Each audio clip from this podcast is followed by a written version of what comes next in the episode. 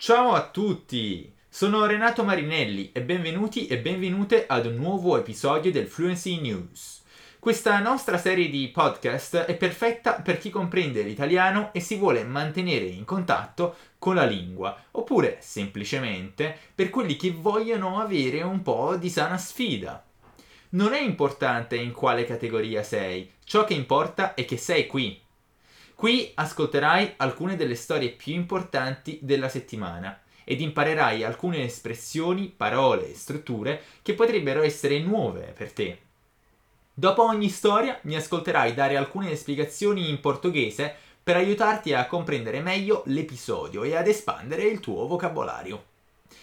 Cominceremo questo episodio con un aggiornamento di una storia di cui abbiamo parlato la scorsa settimana. A seguito di mesi di numerosi incontri, la Corea del Nord ha restaurato le linee di comunicazione con la Corea del Sud.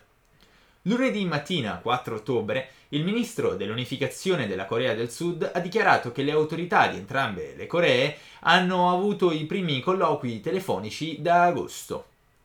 Con la ripresa delle linee di comunicazione sud-nord, il governo stima che si sono gettate le fondamenta per una distensione dei rapporti intercoreani, il ministro ha detto in un comunicato. La KCNA, l'agenzia di notizie ufficiale di Pyongyang, ha chiesto a Seoul di portare a compimento i suoi incarichi di riparare i rapporti tesi transfrontalieri ripetendo il discorso di Kim in cui diceva che aveva deciso di riprendere i dialoghi per aiutare a realizzare le speranze di pace del suo popolo. Il ministro della difesa di Seoul ha detto che i colloqui telefonici hanno aiutato a prevenire l'insorgere di conflitti improvvisi e che la loro riapertura avrebbe speranzosamente portato ad un allentamento della tensione militare. Le due Coree avevano precedentemente tagliato e ripristinato la comunicazione, quindi solo il tempo ci dirà cosa succederà. I paesi sono ancora tecnicamente in guerra tra loro. Nessa primeira notícia, ouvimos uma expressão bastante comum em italiano: gettare le fondamenta. Na frase Con la ripresa delle linee di comunicazione sud-nord, il governo stima che si sono gettate le fondamenta per una distensione dei rapporti intercoreani. Essa expressão, que literalmente significa jogar as bases, quer dizer estabelecer, construir as bases, e, como nesse caso, o significado é quase sempre metafórico, no sentido de começar algo, preparar a terra para as coisas acontecerem. Por esempio, si gettano le fondamenta per un dialogo, un dialogo, per una brillante carriera, per una brillante carriera, oppure per un palazzo o per un pregio.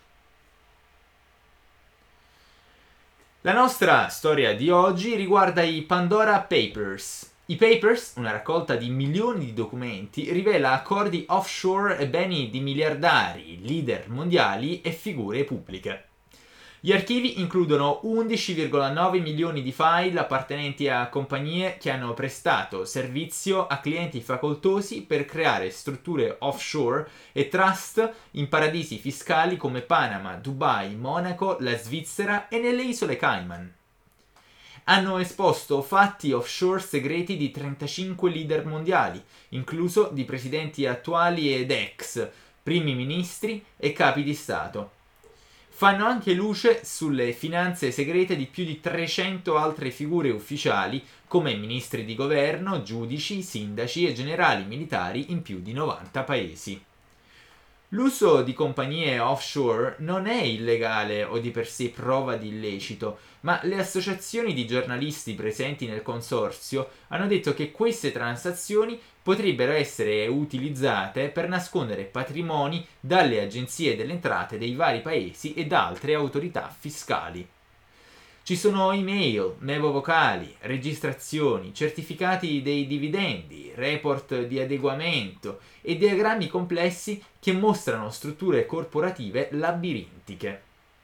Spesso fanno sì che i veri padroni di oscure compagnie scatola siano identificati per la prima volta. I file sono stati diffusi dall'International Consortium of Investigative i file sono stati diffusi dall'International Consortium of Investigative Journalists, ICIJ, a Washington. Ha condiviso l'accesso ai dati diffusi con alcuni partner selezionati di notizie, incluso il Guardian, la BBC Panorama, Le Monde e il Washington Post. Più di 600 giornalisti si sono accalcati sui file come parte di una investigazione globale massiccia. Non è noto come i file sono stati ottenuti dal consorzio. I Pandora Papers rappresentano l'ultimo e più grande in termini di volume di dati di una serie di fughe di dati finanziari. Il primo ministro ceco, il re di Giordania ed il presidente del più grande conglomerato indiano figuravano tra figure di spicco globali che hanno negato qualsiasi illecito lunedì, dopo la fuga di dati che le maggiori agenzie di notizie hanno detto essere un bottino di documenti sulla finanza offshore.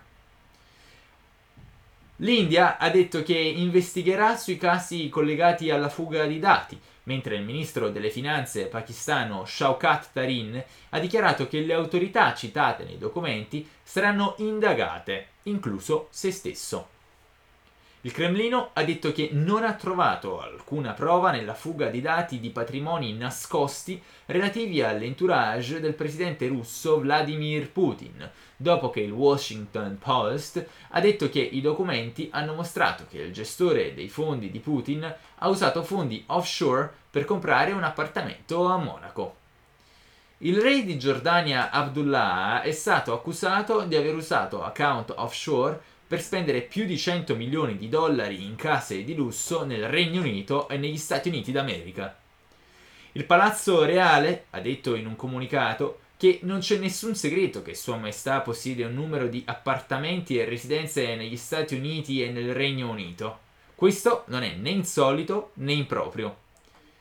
DLA Piper, uno studio legale basato a Londra che rappresenta Abdullah, ha detto al consorzio delle agenzie di stampa che il re non ha in nessun momento fatto uso illecito di denaro pubblico o di aiuti pensati per il pubblico.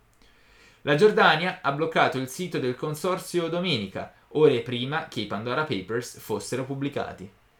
Le agenzie di stampa pubblicheranno altre notizie nei prossimi giorni, a cominciare con rivelazioni su fatti inerenti alla finanza offshore di alcuni dei più potenti leader politici del mondo. Con la quantità di dati diffusi è impossibile per noi parlare di tutto, ma ci saranno altre fonti e link nella descrizione di questo episodio. Quindi, se sei curioso e vorrai saperne di più sull'argomento, sentiti libero di controllare questi link da te. Andando poi su fluencytv.com potrai anche consultare la trascrizione di questo episodio. Nessa notícia, usamos muito a palavra offshore pois essa que faz parte do grupo de palavras inglesas que cada dia Nessa notícia, usamos muito a palavra offshore, pois essa que faz parte do grupo de palavras inglesas que cada dia vão sendo adicionadas ao vocabulário italiano, que, diferentemente de outros idiomas europeus, adota muito essas palavras estrangeiras para descrever alguns conceitos, objetos ou ideias. Nesse caso, offshore indica alguma coisa que literalmente se encontra além da costa, além mar, mas o sentido comum é de paraíso fiscal, lugar onde não se pagam muitas taxas sobre as rendas, patrimônios e itens comerciais. A pronúncia dela é como em inglês, offshore. Outras formas para descrever esses países em italiano são paradisi fiscali, paraísos fiscais, ou paradisi offshore, paraísos offshore.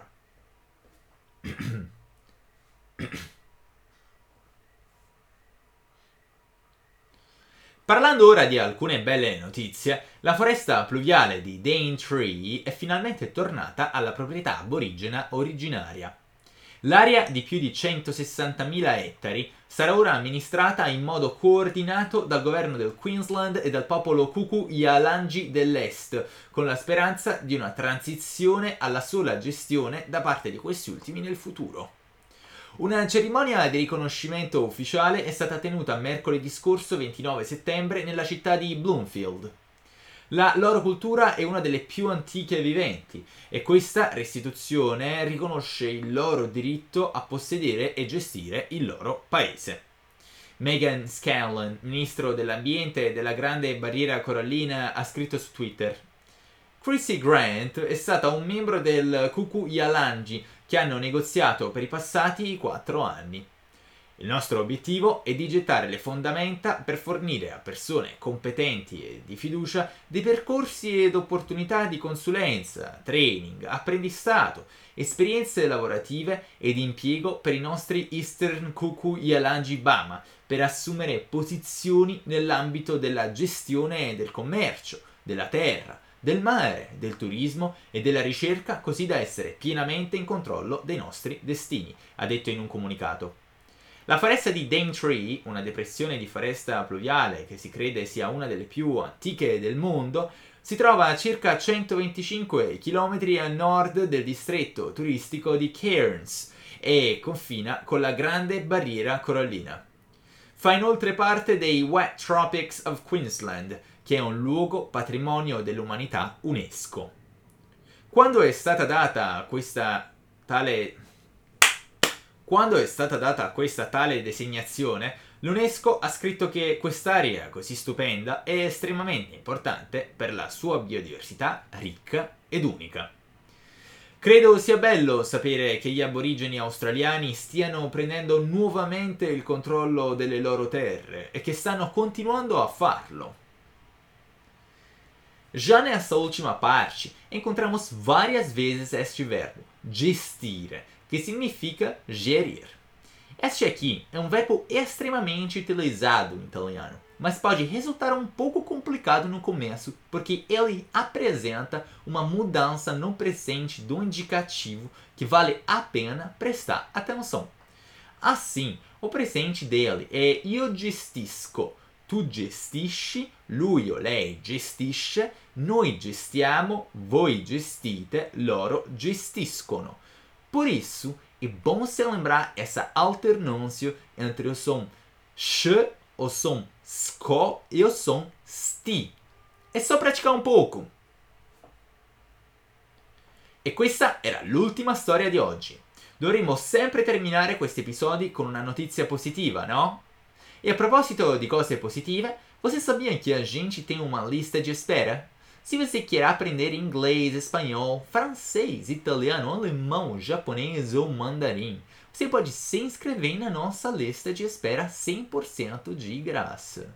Assim, você não vai perder a oportunidade de estudar com os super professores da Fluency TV quando a gente abrir uma nova turma. Super rápido! Aperte o link na descrição desse episódio, faça sua inscrição. C'è un nuovo episodio del Fluency News ogni settimana. Dai un'occhiata per stare informato e per allenare le tue skills di italiano. C'è un nuovo episodio del Fluency News ogni settimana. Dai un'occhiata per restare informato e per allenare le tue skills di italiano. A presto!